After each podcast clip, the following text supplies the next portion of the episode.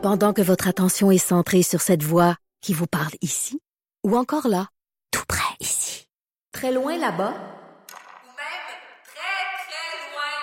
Celle de Desjardins Entreprises est centrée sur plus de 400 000 entreprises partout autour de vous. Depuis plus de 120 ans, nos équipes dédiées accompagnent les entrepreneurs d'ici à chaque étape pour qu'ils puissent rester centrés sur ce qui compte, la croissance de leur entreprise.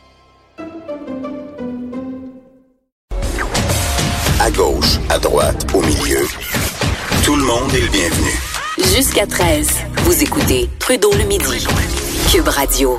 Ça brasse beaucoup à Ottawa, particulièrement aujourd'hui, journée euh, d'élection partielle. En même temps, bon, cette semaine, est-ce qu'on va entendre Jody Wilson-Raybould? Semble bien que oui. Les conservateurs aussi qui ont fait d'autres demandes aujourd'hui. Bref, bien, bien, bien des choses à jaser avec Raymond Filion, correspondant parlementaire pour le réseau TVA, qui est avec nous en ligne. Bon midi, Raymond. Bonjour, Jonathan.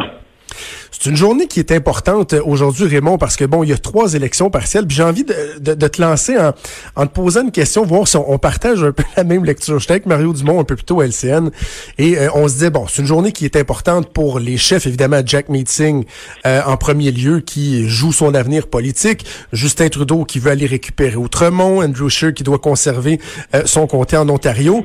Mais en même temps, j'ai l'impression que euh, il y a beaucoup de chances que dans 24-36 heures, on n'en parle plus du tout de ces élections partielles-là parce que je m'attends pas à de grandes surprises nécessairement. Je sais pas toi. Non, mais c'est l'impression que j'ai moi aussi, effectivement. On s'attend à ce que Burnaby Sud euh, aille aux néo-démocrates. C'était déjà un, comté néo-démocrate. Euh, quoique le NPD l'avait emporté avec seulement 5, 547 voix sur le, le, le, candidat libéral aux dernières élections. Euh, le NPD pense qu'ils vont gagner. On dit que les sondages sont très favorables. Bon, faudra voir le vote ce soir parce que c'est une élection partielle taux de participation est souvent beaucoup moins élevé que lors d'une élection générale. Alors, il faudra vraiment voir ce soir. Outremont, euh, normalement, les libéraux devraient l'emporter parce qu'il ne faut pas oublier qu'avant Thomas Mulcair, c'était vraiment une forteresse libérale. Euh, il semble pas qu'il y ait beaucoup de momentum en faveur du NPD actuellement dans Outremont. C'est un peu à l'image du, reste du pays, du reste du Québec aussi. York Simcoe, comme vous l'avez dit, c'est un comté vraiment bleu conservateur. Peter Van Loan, l'ancien ministre de M. Harper, l'avait emporté avec 50% euh, des voix en 2015. Donc, ça devrait pas bouger, ça non plus. Alors, effectivement, euh, à quel point ça va durer? On va en faire tout un plat, évidemment, au cours des prochaines heures. Demain, tous les partis politiques vont mettre, euh, permettez-moi l'expression, leur spin sur le résultat. Mmh. Il y a le Bloc québécois aussi, là, pour qui c'est quand même oui. assez important, le, euh, la, la, circonscription d'Outremont, la partielle dans la, le, le, comté montréalais ce soir, parce que c'est la première partielle du nouveau chef. Euh, Yves-François Blanchet. C'est important aussi pour Maxime Bernier. C'est la première fois qu'il présente des candidats. Il y en a des candidats dans chacune des trois circonscriptions. Alors, à quel point M. Bernier va voler des appuis à son ancien parti, ça reste à voir. Maintenant, est-ce qu'on va encore en parler euh, cet été, dans les, les, les, semaines et les mois avant l'élection? Je ne pense pas. Ben, repre reprenons certains des éléments dont tu as fait mention. Le Bloc québécois, par exemple, dans Outremont, est-ce qu'ils se sont fixés un objectif? Parce qu'on pense pas, euh, j'imagine, aller ravir Outremont, qui a été tellement longtemps une forteresse non. libérale avant de passer aux mains du NPD. Mais est-ce qu'ils ont un objectif? On a une idée de qu'est-ce qui serait un, un, un résultat satisfaisant pour eux? L'impression qu'on me donne, c'est qu'ils seraient très satisfaits s'ils battaient leur score de 2015. Ils avaient eu 8,5% en 2015. C'est M. Euh, Duceppe qui était chef à ce moment-là. Alors, ils espèrent battre ce chiffre-là. Avec leur nouveau chef, Yves-François Blanchet, qui a semblé faire bonne impression là, au cours des dernières semaines. C'est un premier test pour lui, là, bien que, comme vous l'avez dit, là, on se fait pas d'illusion de voir le Bloc l'emporter dans Outremont. Un château fort fédéraliste, château fort libéral, euh, ça, oubliez ça. La candidate des libéraux, c'est Rachel Ben Dayan. Bon, on sait que c'est une avocate, une ancienne chef de cabinet. Euh, sinon, qu'est-ce que qu'est-ce qu'on peut dire d'autre euh, sur elle? Est-ce que c'est une candidate qu'on risque de voir ben, une élue? Si elle est élue Évidemment, est-ce qu'on risque de la voir beaucoup mise de l'avant? Est-ce qu'elle est ministrable? C'est quoi son profil? C'est une, une, avocate, comme vous l'avez dit, militante communautaire. Elle a, ça fait longtemps qu'elle œuvre chez les libéraux. Elle était quand même très en vue lorsque Justin Trudeau s'était présenté. Elle avait mené une, une dure campagne euh, dans Outremont lors de la, de la, dernière élection générale en 2015, mais évidemment, elle faisait face à un chef de parti, M. Mulcair. Elle a quand même terminé là 4600 voix derrière lui en 2015, deuxième dans, dans le comté. J'ai l'impression qu'on va beaucoup la voir.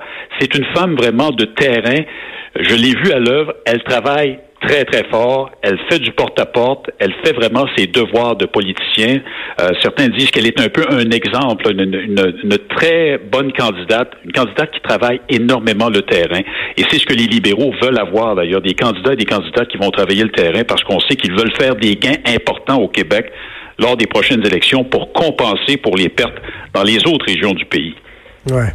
Euh, revenons également un instant à Burnaby Sud. Bon, on prévoit que Jack Singh va être élu. Mais si c'était pas du, euh, scandale SNC Lavalin qui vient euh, qui plombe le gouvernement Trudeau depuis quoi trois semaines maintenant, si c'était pas du faux départ des libéraux dans ce comté-là avec la, candidate Karen Wang qui a dû démissionner à peine quelques heures après le déclenchement, rajoutons à ça le dossier de Trans Mountain qui fait beaucoup de, de, de mécontents en Colombie-Britannique. La victoire de Jack Meeting, si elle se matérialise, est-ce qu'on devra euh, l'interpréter comme étant un appui à Jack Meeting ou un rejet du Parti libéral? C'est probablement un peu des deux, je vous dirais. Là, il y a, des éléments, là, vous venez d'en énumérer trois, là, qui jouent vraiment en faveur de, de Jagmeet Singh. Ça fait dire à, certains que s'il ne gagne pas aujourd'hui, il, il, gagnera sans doute jamais rien. Et c'est vraiment le ça, sa carrière de chef du NPD qu'il joue. Ça va faire un an et demi ou à peu près qu'il est euh, chef du NPD. Il n'a toujours pas de siège à la Chambre des communes. On a attendu longtemps avant qu'il se branche, qu'il se trouve un, comté dans le, où il allait se, se présenter. Il a choisi Burnaby Sud. C'est clair, net et précis. Euh, s'il ne gagne pas aujourd'hui, on va lui montrer la porte. Absolument. Mais on pense qu'il va gagner. Là, les sondages, semble-t-il, sont très favorables pour lui. Est-ce que c'est vrai, Raymond, qu'à l'interne au NPD, il y a même des députés qui vont jusqu'à espérer que leur chef soit pas élu pour tenter le tout pour le tout avec un, nouveau chef dans les prochains mois? Est-ce que ça, est-ce que ça a été jusque-là? J'ai entendu ça, oui, effectivement. J'ai entendu ça. Euh, J'entends aussi certains libéraux qui espèrent au contraire qu'il va gagner parce ben qu'on tient au, à, ce que on le voit comme vraiment un, adversaire faible euh, qui joue un peu dans les mêmes plates-bandes que les libéraux. Hein. Le NPD, évidemment, comme les libéraux sont à gauche, et les libéraux de M. Trudeau sont particulièrement à gauche. À l'inverse, vous avez les, les, conservateurs qui, eux, aimeraient bien le voir perdre pour que les, les néo-démocrates se donnent un chef un peu plus fort. Ben parce que plus le NPD est fort, ben là, à ce moment-là, plus ça vient diviser le vote à gauche et ça donne davantage de chances aux conservateurs de l'emporter. Et si jamais il est élu, donc, va faire son entrée dans les prochains jours, prochaines semaines à la Chambre des communes, où là, il y a des députés qui font quand même bonne figure, entre autres dans toute l'histoire du scandale de SNC-Lavalin. Je pense bon, à Alexandre Boulris, Guy Caron, Nathan Cullen. Il y a des députés qui sont quand même redoutables en Chambre. Et là, lui devra se faire une place comme chef et tenter de, de, de, de marquer des points. La commande va être énorme pour lui. Là. La commande va être énorme parce qu'il est plutôt discret. Hein. C'est pas un, type de gars qui, qui hausse la voix et c'est ça que ça prend en politique. Il faut vraiment que vous fassiez votre marque, surtout lorsque vous êtes euh, dans, sur les banquettes de l'opposition. Vous allez parler d'Alexandre Boulris, M. Carlin, ce sont des députés flamboyants. M. Angus aussi qui donne pas sa place, mmh. qui parle fort. J'ai hâte de voir le style de Jug Meeting qui n'a pas été vraiment flamboyant hein, depuis qu'il est euh, euh, qu'il est chef du NPD. Je dirais même qu'il est assez terne dans les euh, les mêlées de, de, presse avec les journalistes, élève rarement la voix. Évidemment, là, ce sera une, une partie différente pour lui. On ne l'a pas vu dans cet environnement-là. Alors, ce sera très intéressant, vraiment, qu'il gagne hmm. ce soir, de voir quel style il aura à la Chambre des communes, parce que c'est là qu'il pourra se faire ben voir. Ce sera une opportunité en or pour lui de se faire valoir auprès des Canadiens. Est-ce qu'il va passer le test? Ça, c'est une autre question. Parlons d'SNC Lavalin, une nouvelle semaine qui commence. On a l'impression que ça, ne se, ça ne se calme pas vraiment. On va encore en parler beaucoup. Euh, à quoi s'attendre? Il y a Jody Wilson-Raybould, il y a la demande que Andrew Scheer a fait ce matin. C'est quoi le portrait en ce moment? Ben là, ce que tout le monde attend avec impatience, c'est évidemment la comparution de Mme Wilson-Raybould. Elle doit témoigner cette semaine. On me disait ce matin que ça pourrait être dès demain matin, 8h45 ou encore oh. mercredi. Si c'était demain matin à 9h moins quart, ce serait assez spécial parce que le cabinet de M. Trudeau se réunit tous les mardis matins à 9h30 sur la colline parlementaire. Alors, est-ce qu'on aura la tête à discuter des grands dossiers qui préoccupent le gouvernement ou est-ce qu'on sera pas plus on va ouvrir la, télé. la télévision? Ça, ça reste à voir. Alors, on attend des confirmations aujourd'hui, à savoir à quel moment Mme Wilson-Raybould va finalement comparaître devant le comité de la justice de la Chambre des communes. Mais ce qu'on attend voir qu'elle aussi... pourra dire, Raymond, surtout? Ben c'est ça. À quel point elle pourra parler? Parce Ouais. qu'il y a toujours ce- cette histoire de secret professionnel qui, aux dernières nouvelles, n'a pas encore été levé par le premier ministre. Euh, secret du, du cabinet, les secrets ministériels. Euh, encore vendredi, on nous disait dans l'entourage de Mme Wilson-Raybould qu'on ne savait pas à quel point elle pourrait parler. Ce serait assez spécial quand même de voir la femme qui est au cœur de toute cette tempête-là depuis presque trois semaines arriver devant le comité de la justice. euh, faire face à des questions et répondre la plupart du temps, je ne peux pas vous en parler. Ouais, oui. Admettons que ce serait quand même euh, assez décevant. Alors, comparution possiblement demain ou encore mercredi. Et comme vous l'avez dit, vous avez des conservateurs aussi qui demandent à ce que Justin Trudeau soit lui aussi euh, convoqué par le même comité. Ils veulent une comparution de deux heures qui serait télévisée, qui aurait lieu d'ici le, le 15 mars.